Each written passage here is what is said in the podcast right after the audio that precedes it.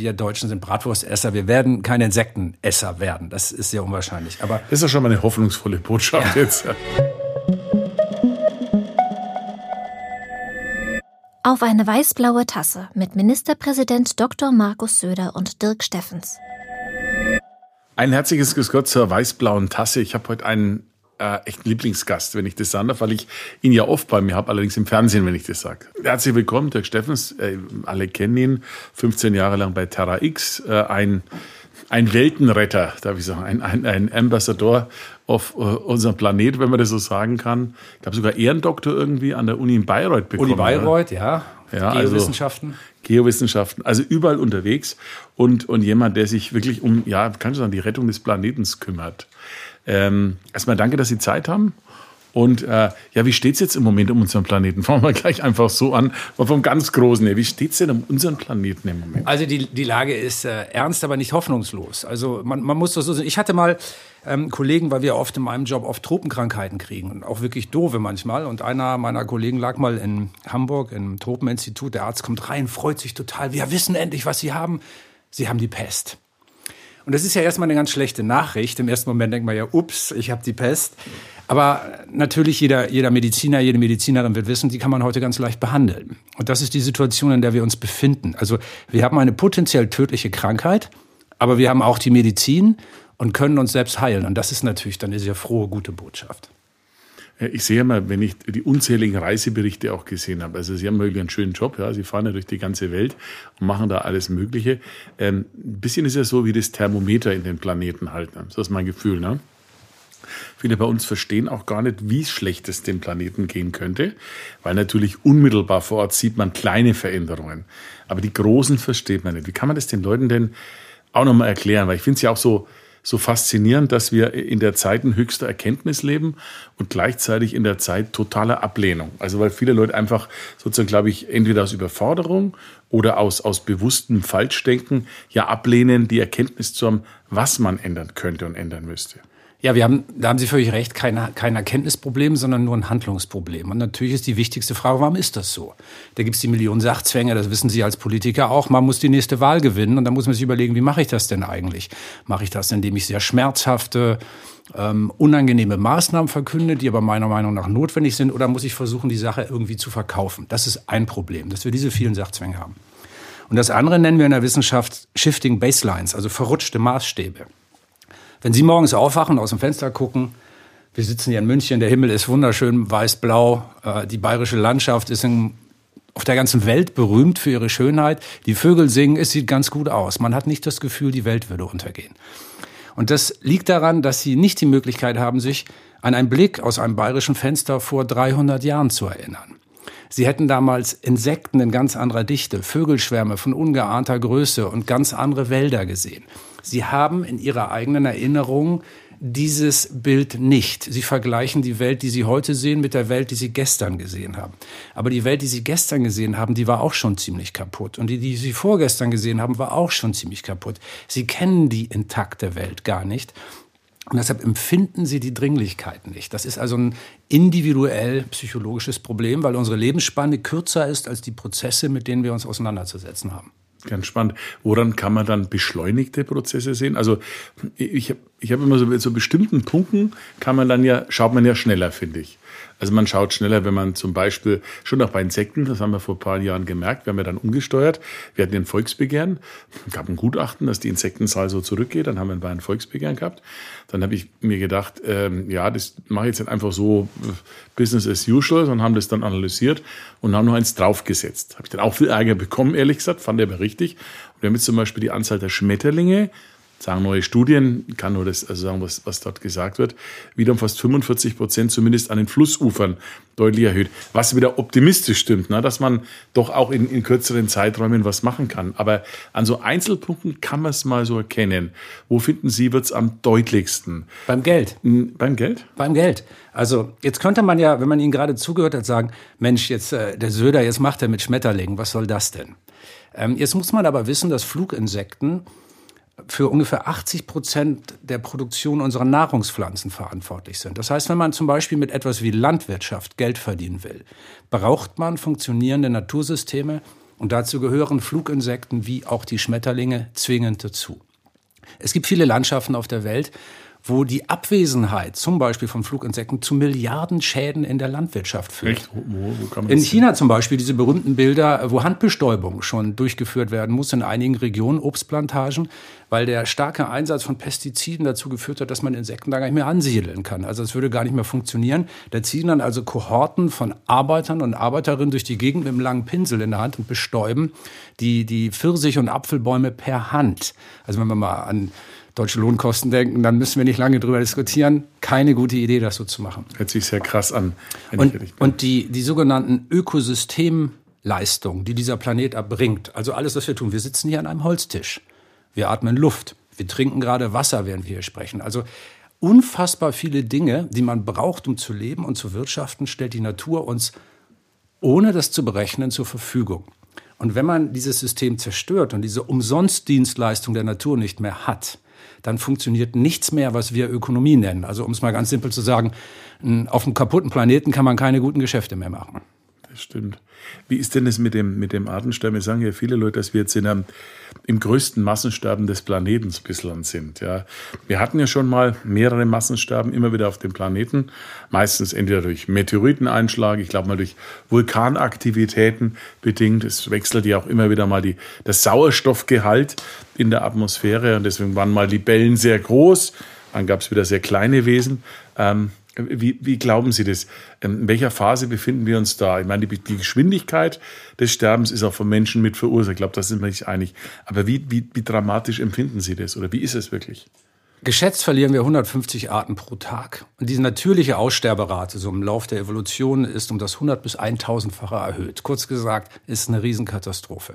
Und was Sie gerade angesprochen haben, es gab fünf Massenaussterbeereignisse in der Geschichte dieses Planeten, also die ganzen vielen Milliarden Jahre, die es die Erde schon gibt. Eins kennen wir alle, als der Asteroid die Dinos platt gemacht hat, aber eben auch viele andere Lebewesen. Massenaussterben heißt mindestens drei Viertel aller Arten. Und wenn wir Arten sagen, meinen wir Pflanzen, Tiere, alles.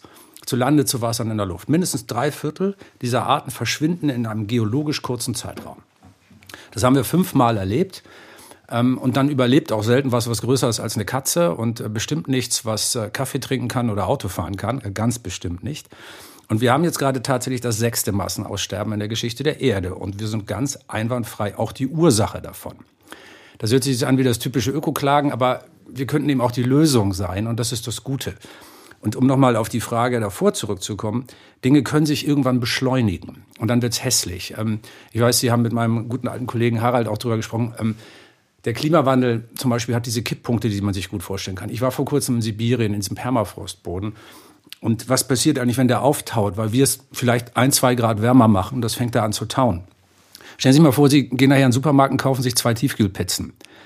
Und die eine tun Sie in die Tiefkühltruhe, dann können Sie die auch in einem Jahr noch essen. Und die andere legen Sie in die Sonne auf die Fensterbank. Die fängt erst an zu stinken und irgendwann sich zu bewegen. Und warum?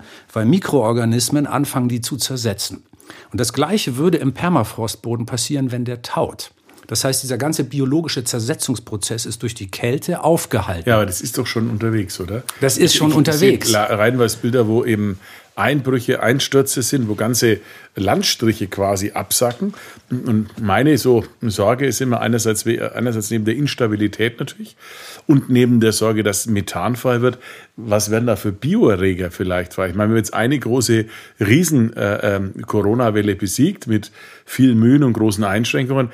Ich sage mal so, sorry, wer weiß, was da, was da alles im Boden steckt. Also ich gebe zu, ich bin ein alter Science-Fiction-Fan und, und Akte X und so weiter. Deswegen glaube ich da natürlich immer oder bin da immer ein bisschen hellhörig daran und denke mir aber, äh, keiner weiß, wie wir darauf reagieren, weil wir leben ja in unserer Zeit jetzt sozusagen. Wir leben in unserer Zeit und kennen da alle Gefahren und ein paar haben wir auch im Griff. Aber Dinge, die wir nicht kennen die auf dieser langen Zeitspanne des Planeten waren, da weiß er nicht, wie damit umzugehen ist, zumindest vorübergehend, ja. Hundertprozentig genau weiß das kann er. Tatsächlich hat man schon ein paar alte, uralte Viren gefunden, aber natürlich ist das Gas gefährlicher. Also Methangas ist ja 20, 30 Mal klimaschädlicher als CO2, wenn wir mal ein bisschen mit dem Auto rumfahren.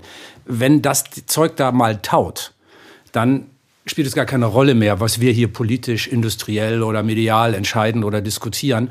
Dann nimmt die Sache eine Dynamik auf, die sich nicht mehr bremsen lässt. Das ist dann so ein Kipppunkt. Was dann passiert denn dann? Doof. Was passiert denn dann?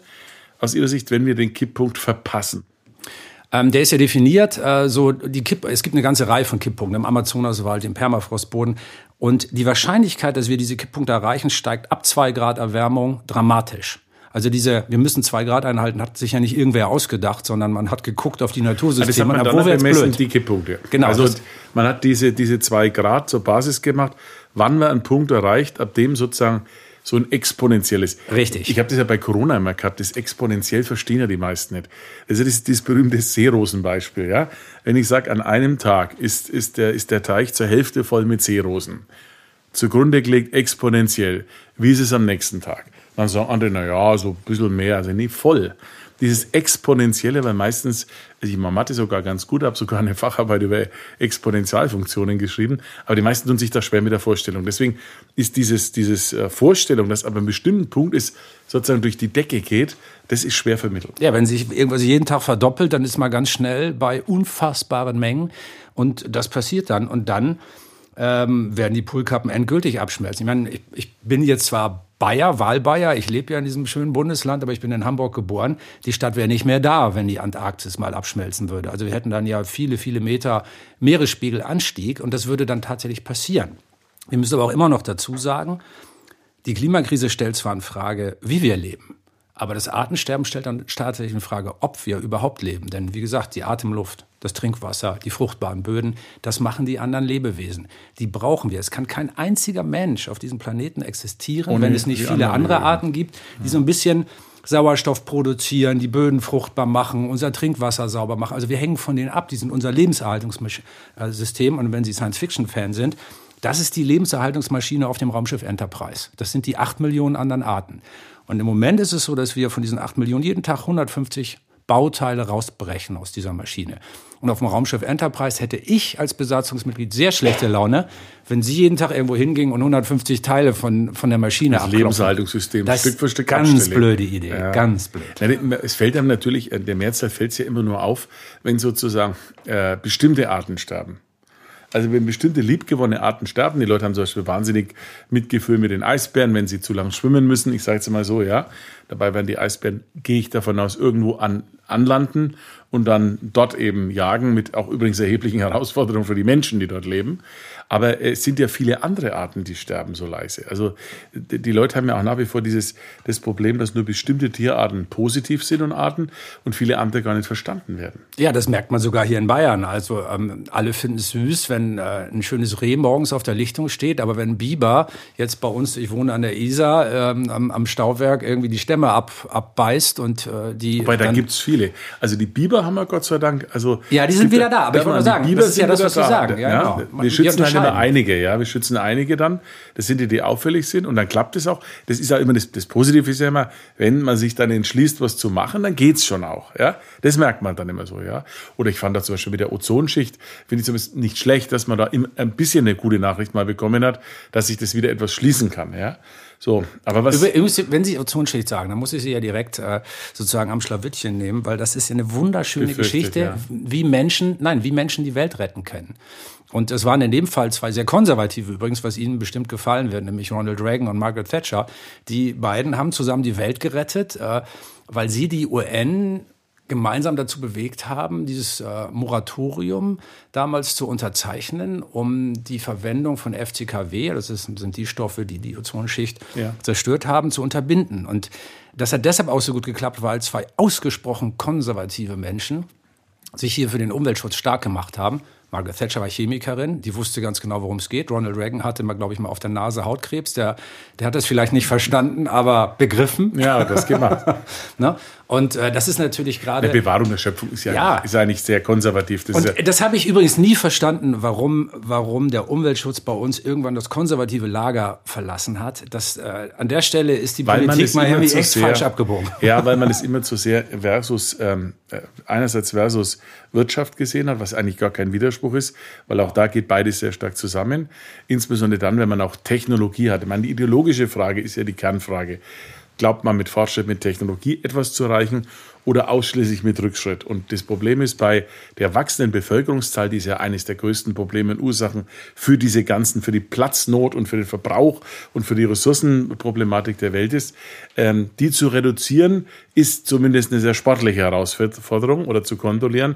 Und deswegen musst du ja ergänzende Systeme haben. Man muss modernisieren. Nur, ja, und deswegen nur mit, mit also klassischem Zurück in die Steinzeit, das wird schwer, das funktioniert nicht. Also Innovationen sind der einzige Weg. Das ist wahrscheinlich, Frage, glaube ich. Ja. Sagen Sie mal, wenn, wenn Sie sind ja viel unterwegs, Sie waren ja ganz hoch und ganz tief. Ähm, bei uns wird ja wahnsinnig viel über, über den Kosmos geredet, aber ähm, bei mich das interessiert, weil ich da mal eine Folge gesehen habe, der Kosmos unter Wasser. Da gibt es ja welche Leute, die glauben, unter Wasser liegt unsere Zukunft. Da habe ich ein bisschen übertrieben. Ähm, aber was, was, was findet man da für, für, für noch für eine, für eine entdeckte Welt, je tiefer man geht? Also ich finde es total faszinierend, wenn ich das immer sehe. Was könnte man noch dort alles finden? Oder was könnte das sein? Also erstmal, erstmal kann man kaum atmen, wenn man in so einem kleinen Forschungs-U-Boot sitzt vor Erstaunen. Man, man geht ja in absolute Dunkelheit. Wie tief waren Sie dann da schon? Äh, ich war ein Kilometer tief, 1000 Meter. Also das, da beginnt die Tiefseezone. So ab 100, 200 Meter ist es richtig, richtig dunkel im Ozean. Und dann ist es auch ja das ganze Jahr über gleichbleibend kalt. Da hat man so 4, 5 Grad unten im Ozean. Und da leben also Wesen, die ganz anders funktionieren als wir. Die haben nämlich äh, natürlich keine Luft, logischerweise. Die haben aber auch kein Licht und die haben auch keine Wärme. Und da gibt's ja dann die kuriosesten Anpassungen daran. Also wie, wie findet man zum Beispiel einen Sexualpartner als, als Fisch, wenn man in einer Gegend lebt, in der ganz wenige andere sind und man nichts sehen kann? Also das, das sind natürlich Wie sehr praktische das? Pro- durch Leuchten. Also Biolumineszenz, Ja, genau. die können dann also wie so ein wie so ein Jahrmarkt, sieht aus wie hier auf der Wiesen, also irgendwie so ein Riesenrad äh, auf wundervollste bunte Weise leuchten, die wenn man mit so einem U-Boot da runterfährt und diese absolute Dunkelheit, dann hat man plötzlich das Gefühl, es würde irgendwie so eine so eine Freizeitparklokomotive auf einen zukommen, wenn dann Tiere, Quallen, Fische auf einen zukommen, die leuchten wie verrückt. Und man kann gar nicht glauben, dass das nicht menschengemacht ist, weil das so perfekte, wie, wie so eine LED-Kette, also so einen perfekten Rhythmus in abwechselnden Farben, wie so eine Disco. Und da- das ist verrückt. Da gibt es unglaublich viele Lebewesen, von denen wir noch gar nicht wissen, wie sie funktionieren.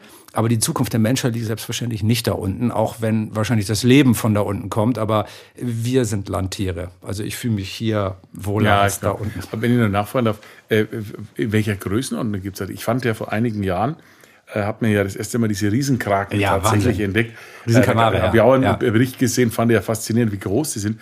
Hat man ja lange, lange nicht geglaubt. Und hat man vor allem nicht gedacht, dass so große Lebewesen in der Tiefe unter dem Druck leben können. Ist da noch mehr zu erwarten? Von der Größe wahrscheinlich nicht. Also wir wussten ja von der Existenz der Riesenkalmare schon lange, weil die Aus ja auch dem, aus dem Maul, ich habe mal gehört, aus dem Magen der Pottwale. Die Pottwale sind ja, also die, die, die Moby Dicks sozusagen, ne? das sind ja diejenigen, die die besonders gern Genau. essen oder mit denen kämpfen. Und ne? von denen wussten wir das. Aus dem Mageninhalt und aus den Narben, die die teilweise auf der Haut tragen, wussten wir, es muss da unten dieses große andere Ding geben, das der Pottwal gerne frisst und die kämpfen da irgendwo in der Dunkelheit, das wussten wir. Aber wegen dieses Druckunterschieds, äh, also die sterben natürlich, wenn man die nach oben holt, hat man immer nur so kleine Teile von denen die gefunden. fallen dann auseinander oder was? Nein, aber die sterben, äh, die fallen nicht auseinander, lösen sich jetzt nicht komplett auf, aber eigentlich sinkt im Wasser alles nach unten, was stirbt und nicht jetzt mit Luft gefüllt ist oder mit anderen Auftriebskörpern. Das macht ja zum Beispiel auch, ich meine, wir können von hier auf die wunderbaren Alpen gucken und, und äh, ich finde ja oft ist Naturwissenschaft fast wie Religion, wenn man sich mal vorstellt, die Alpen waren mal lebendig. Also wenn wir über Kalkstein reden, dann ist Kalkstein ja meistens entstanden, weil es mal auf dem Grund eines Ozeans war und die vielen kleinen Tierchen, die so Kalkschalen hatten, über Millionen Jahre runtergesunken sind. Das ist versteinert, hat Also sich ein dann Friedhof geologisch, eigentlich, ne? ja, eigentlich ein Friedhof. Großer aber, Friedhof, aber man das kann auch sagen, ähm, ähm, der Berg lebt, äh, ist mehr als ein Spruch. Das stimmte mal tatsächlich. Und, und wenn man Natur so betrachtet, dann kriegt sie auch einfach was Wunderschönes und Wundervolles. Ja, finde ich. Es gibt, äh, egal wie toll ein Film sein mag, nichts toppt die Natur und die Geschichten der Natur. Sowohl im Science-Fiction-Bereich als auch von der, von der Ästhetik. Aber nochmal zu den großen Viechern im Wasser. Ähm, bei Walen weiß ich ja, die ersticken ja quasi, wenn sie an Land kommen, weil sie von dem Gewicht erdrückt werden. Ja? Und äh, was, was, was denken Sie, wenn man, es wird ja jetzt weiter geforscht, etliche Kollegen von Ihnen gehen ja immer tiefer, immer tiefer. Was, was, was kann da noch als Sensation passieren? Weil es ja schon die Leute interessiert und fasziniert auch, ja. Also ich glaube nicht, dass wir plötzlich ein denkendes äh, Wesen dort unten finden. Kein Schwarm. Äh, nein, wir, wir werden keinen Schwarm, auch, nein, kein Frank Schätzing Schwarm und wir werden auch, auch keine Marsmännchen Sender da das jetzt finden. dreht oder was, ja. Ke- keine unterseeischen Städte, aber natürlich ist, sind die Ozeane für den Gesamtkreislauf. Und das, das ist vielleicht die faszinierende Erkenntnis, die wir gewinnen können aus der Tiefseeforschung. Auf diesem Planeten, das hört sich an wie ein, wie ein Poesiealbumspruch, aber so ist es, hängt alles mit allem zusammen. Und es gibt riesige Wasserkreisläufe, genauso wie es am Himmel riesige Luftkreisläufe gibt, die alles in Gang halten. Wenn wir nur mal in den Golfstrom denken, der unsere Temperatur regelt. Und jetzt zeigt die Wissenschaft, ups, der könnte ja tatsächlich aufhören zu fließen. Also es ist sozusagen die thermosaline Pumpe, wie man in der Wissenschaft sagt. Es geht also um Temperaturunterschiede und einen Unterschied im Salzgehalt. Und diese beiden Unterschiede von Wasser führen dazu, dass das Wasser auf der Welt durch die Ozeane fließt. Und dadurch kommt das warme Wasser aus der Karibik zum Beispiel über den Golfstrom zu uns. Und wenn die Unterschiede in Temperatur und Salzgehalt irgendwann zu gering werden, dann wird dieser Fließdruck immer geringer und der Golfstrom wird immer schwächer und dann wird es hier arschkalt, obwohl wir einen Klimawandel haben, der tendenziell wärmer wird.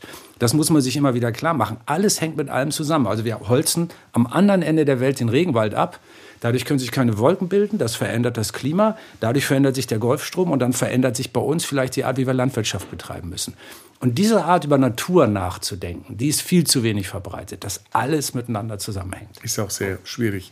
Aber es ist wie Religion. Die Komplexität meine, ist das Schwierige. Ja. Ein Mensch, der es schafft, an den lieben Gott zu glauben, der, der, der sollte doch eigentlich an so einem Gedanken auch seine helle Freude haben. Ja, leider glauben dann mehr weniger dran. Deswegen könnte es auch sein, dass es da schwierig wird. Wie wird sich denn der, also wenn man mal nochmal von den Kipppunkten ausgeht, ne? Äh, wie, wird sich, wie würde sich dann, also ich bin kein Dystop, also kein totaler Negativ, obwohl ich als enger Anhänger des 1. FC Nürnberg eigentlich alle, äh, allen Anlass hätte, ein Pessimist ich zu sein. Ich sage FC St. Pauli und ja, kann das, das noch ist, Ja gut, aber das behalten sie noch besser, glaube ich, im Moment. Äh, habt ihr gegen uns gewonnen. Ähm, aber ähm, wie wird sich denn dann so in 100 Jahren, in 100 Jahren Prognose, wie, wie könnte die Welt aussehen? Also es gibt zwei Szenarien tatsächlich. Ähm, es gibt nicht so sehr eine mittlere, weil es unwahrscheinlich ist, dass wir in diesem Spannungsfeld einfach so weitermachen können. Tatsächlich die Dystopie, also die Untergangsfantasie, äh, würde wahrscheinlich so aussehen, dass wir Riesenprobleme in der Landwirtschaft bekommen, damit in der Ernährungssicherheit. Also wir können einfach nicht mehr genug Nahrungsmittel produzieren, weil die Klimaveränderungen dazu führen, dass sich die Wüsten ausbreiten oder wir große Überschwemmungen haben. Denken Sie an die Ahrtalflut. Ähm, äh, das wäre ein direktes Problem und wir hätten gewaltige Flüchtlingsströme die uns vor gesellschaftliche Herausforderungen stellen würden, die schwer zu bewältigen sind. Also wenn man dran denkt, zu wie viel Verwerfungen unserer Gesellschaft äh, schon diese Flüchtlinge, die wir bisher bei uns begrüßt haben, geführt haben, das ist nur ein kleiner Vorgeschmack dessen, was passiert, wenn wir den Klimawandel nicht in den Griff kriegen. Das heißt, die Gesellschaft, so wie wir sie kennen, würde sich wahrscheinlich auflösen und äh, Verteilungskriege, wie sie sich auch in Afrika schon abzeichnen, um die letzten Wasserressourcen ähm, oder oder äh, fruchtbare Böden würden dann wahrscheinlich auf unserer Erde Realität werden. Also das wäre das Katastrophenszenario. Wir haben aber eben auch das andere Szenario und äh, deshalb zitiere ich immer gerne Karl Popper.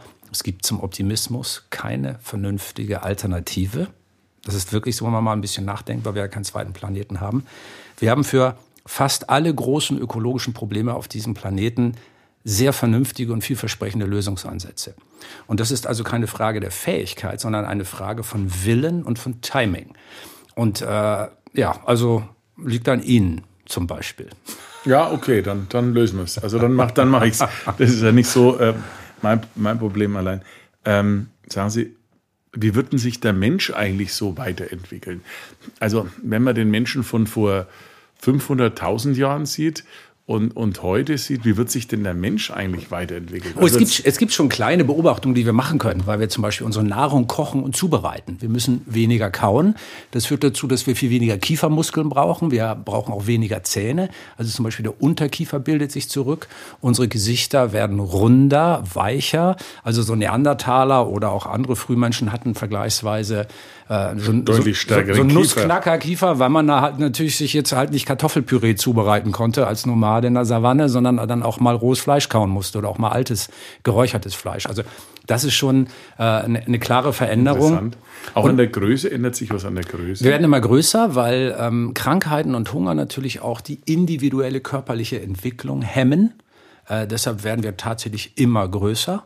Äh, Im Mittelalter zum Beispiel waren, wir, waren die Menschen im Durchschnitt kleiner als in der Antike, weil die Ernährungsqualität abgenommen hat. Also man kann an der Körpergröße. Ah ja, Mittelalter war schlechter als Antike. Ja, ähm, genau, weil die Ernährungsqualität abgenommen hat. Weil es noch kälter war, oder?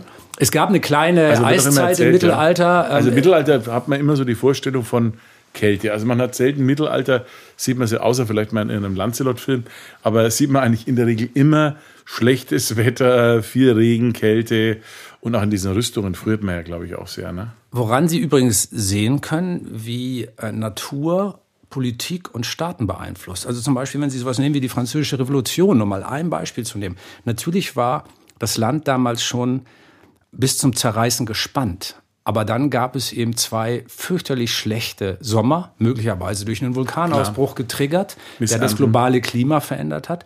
Und das war eben dieser eine Schritt zu viel. Äh, und das führte dann plötzlich dazu, dass man dann den, den König aufs Schafott geführt hat am Ende. Und wir denken immer, das seien rein gesellschaftliche Entwicklungen. Aber tatsächlich gibt es auf diesem Planeten nur einen einzigen Diktator, den man nie stürzen kann. Und das ist die Natur. Die diktiert Bedingungen. Und wir leben immer in einer Ökodiktatur. Das kann gar nicht anders sein, weil wir essen und trinken und atmen müssen. Das heißt, die ökologischen Dienstleistungen und die Verfügbarkeit dieser Dienstleistungen bestimmen, was wir überhaupt machen können. So entstehen ja ganze Kulturen oder verschwinden. Oder verschwinden. Man, man entdeckt ja irgendwelche großen Städte und Kulturen irgendwo in einem Dschungel und fragt sich, warum gibt es die nicht mehr, weil halt dann kein Wasser mehr war. Die Maya kein in Lateinamerika, die Khmer in Asien, also richtig Kulturen, die, die äh, unserer Kultur zur gleichen Zeit weit überlegen waren, sind kaputt gegangen, weil sie an Ökoproblemen gescheitert sind. Entweder weil sie selbst die Böden zu sehr ausgenutzt haben oder weil sie Pech hatten und in in Regenzeiten lebten oder in Klimaveränderungen lebten. Also wir denken immer, wir, wir Menschen leben hier auf dem Planeten und können selber alles bestimmen. Die Wahrheit ist, die Natur bestimmt über uns und es geht darum, bewegen wir uns innerhalb dieser Sachzwänge klug, also surfen wir die Welle oder äh, versuchen wir gegen die Welle zu schwimmen und gehen runter. Das ist Evolution und die gilt auch für uns. Und wie lang ähm, oder wie, wie, wie, wie groß kann der Mensch werden und wie alt? Also wir werden, sagt die Medizin im Moment, wahrscheinlich nicht viel älter als 120 Jahre werden können. Also man muss sich ja klar machen, der Körper ist in einem Prozess ständiger Zellteilung. Das ist ein Kopiervorgang und dabei passieren Fehler, das verursacht irgendwann Krebs. Also zunehmendes Lebensalter führt automatisch irgendwann zu Kopierfehlern. Krebs, genau. Na, das, das ist äh, nach meinem Wissensstand unvermeidlich. Aber wir könnten bis 100, 120 Jahre werden und das relativ jugendlich in unserer körperlichen Verfassung. Also da sind die möglichen Fortschritte. Wir werden nicht unendlich leben, aber wir können uns sehr lange sehr gesund und gut fühlen dabei. Also ähm, früher war ein 80-jähriger Mensch ein Greis. Heute gibt es 80-Jährige, die treffe ich beim Mountainbiken.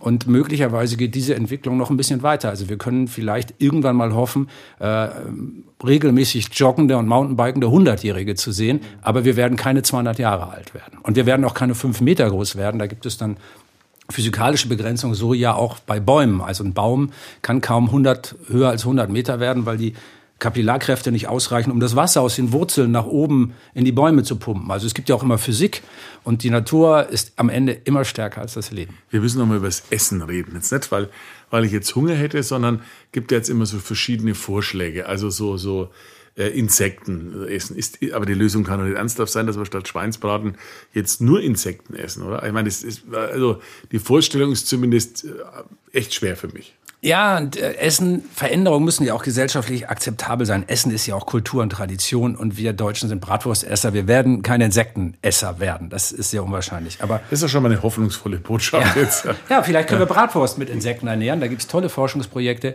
wie man den Sojaanteil in Tierfutter reduzieren kann. Also praktisch für die Schweine oder so, dass die ja, genau. das Futter, das Futter ergeben. Und das ist ein großes Problem, weil Soja kommt überwiegend aus Brasilien, aus dem Regenwald, der wird teilweise dafür abgeholzt. Also das heißt, wenn ich hier eine billige Bratwurst esse, eine konventionelle, dann ist dafür ein kleines Stück Regenwald abgeholzt worden. Und das Problem kann man vielleicht ein bisschen mindern oder sogar lösen, wenn wir hier Insekten züchten, die zu Futtermehl verarbeiten, damit unsere Schweine füttern. Wir können also weiter unsere Schweine essen, müssen dafür aber keinen Regenwald mehr abholzen. Das wäre doch schon mal ein Gewinn. Ja, ja, die, diese Eiweißsubstitution nennt sich das ja der vielfach. Die wäre die wäre schon was. Ähm, aber was kann man noch mit dem Essen machen? Wisst ihr, was mich immer so umtreibt, ist immer so, ja. Das ist, finde ich, auch einer der großen Dinge der Welt, die mich so stören. Wieso schaffen wir es nicht, obwohl wir so viel Essen haben, dass wir nicht überall dort ein bisschen Essen hinbringen muss, die Menschen dringend brauchen. Wir reden alle über Diäten. Ich denke jetzt auch wieder gerade nach, muss ein bisschen abnehmen nach dem Winter, ja. Das merkt man dann, wenn so die ersten Bälle sind und man muss ein Smoking anziehen, ja, den man so nach Weihnachten anzieht, ist bei mir, also Sie sind ja eh völlig befreit von so einer Sorge. Aber dann habe ich immer den Eindruck, dass kleine Kobolde den zugenäht hätten oder enger gemacht hätten, weil man immer ein bisschen mehr hat, ja. So. Und dann denke ich mir mal, ah, ständig überlegen, wie man weniger isst auf der einen Seite und auf der anderen Seite sehe ich Menschen, die, die nichts haben und das, das empört mich jedes Mal zutiefst, dass wir das nicht in der Welt hinbekommen. Ja, das ist ein empörendes Gefühl, das man hat, wenn man weiß, dass. Oder hilfloses Gefühl. Dass ja. auf der Mensch, auf der Welt äh, ungefähr genauso viele Menschen äh, überernährt sind wie Hungernde. Also es gibt genauso viele Dicke wie Hungernde. Und das ist natürlich ein, ein wirklich ein geradezu perverser Gedanke. Aber bei der Ernährung ist es tatsächlich ja so, dass die Art, wie wir Nahrungsmittel produzieren, ist das größte ökologische Problem, das wir haben. Also nicht Kohlekraftwerke oder Autos oder so, das sind auch Probleme, aber das größte ist die Art, wie wir Nahrung produzieren und wohlgemerkt nur produzieren. Es geht nicht darum, isst man jetzt Wurst oder Brokkoli. Man kann beides tun, aber die Frage ist, wie ist die Wurst hergestellt worden? Wie ist Brokkoli hergestellt worden? Das ist das größte ökologische Problem. Und jetzt gibt es ein ganz erstaunliches Phänomen. Wir produzieren auf der Welt pro Nase, pro Kopf so ungefähr 3000 Kalorien. Und ein Drittel davon, von dieser gesamten Nahrungsproduktion des Planeten Erde, verlieren wir einfach, schmeißen wir weg. Und wenn man sich mal genau anguckt, wo, dann ist das nicht in der Landwirtschaft, nicht in der Logistik, nicht im Supermarkt, das sind nur 5, 6 Prozent in unseren Supermärkten, sondern 59 Prozent bei uns hier in Deutschland. 59 Prozent aller Lebensmittel werden von uns zu Hause weggeschmissen. Und was heißt das am Ende? Das heißt, wenn wir jetzt die Welt retten wollen, wenn der Söder und der Steffens jetzt beschließen, wir wollen jetzt die Welt retten und bei uns anfangen, dann fangen wir zwei in unserem Kühlschrank an. Denn wenn Sie nur noch halb so viele Lebensmittel wegwerfen und ich auch, und das dann alle anderen Menschen in Deutschland auch noch machen, dann haben wir hier in Deutschland schon mal das größte ökologische Problem auf diesem Planeten gelöst. Und zwar ohne Verbot, ohne dass es auch nur einen Cent kostet. Im Gegenteil, sie sparen ja noch was, wenn sie mehr von dem Zeug essen, das sie schon mal gekauft haben. Wir brauchen kein Verbot, keine andere politische Partei. Wir müssen quasi nichts ändern und nur ein bisschen vernünftiger mit unseren Lebensmitteln umgehen. Und sowas finde ich toll, weil es zeigt, wir sind nicht machtlos, wir sind nicht verloren, die Welt wird nicht untergehen. Wir müssen nur mal ein bisschen unseren Kopf anwerfen und überlegen, was mache ich hier eigentlich und können mit ganz kleinen Schrauben eine Riesenwirkung erzielen. Das glaube ich auch. Finde ich einen schönen Schlusssatz. Ich bedanke mich sehr und ähm, ich werde es beachten. Ich gucke in den Kühlschrank. Das nächste Mal vielleicht. Das war auf eine weißblaue Tasse, der Podcast der bayerischen Staatsregierung.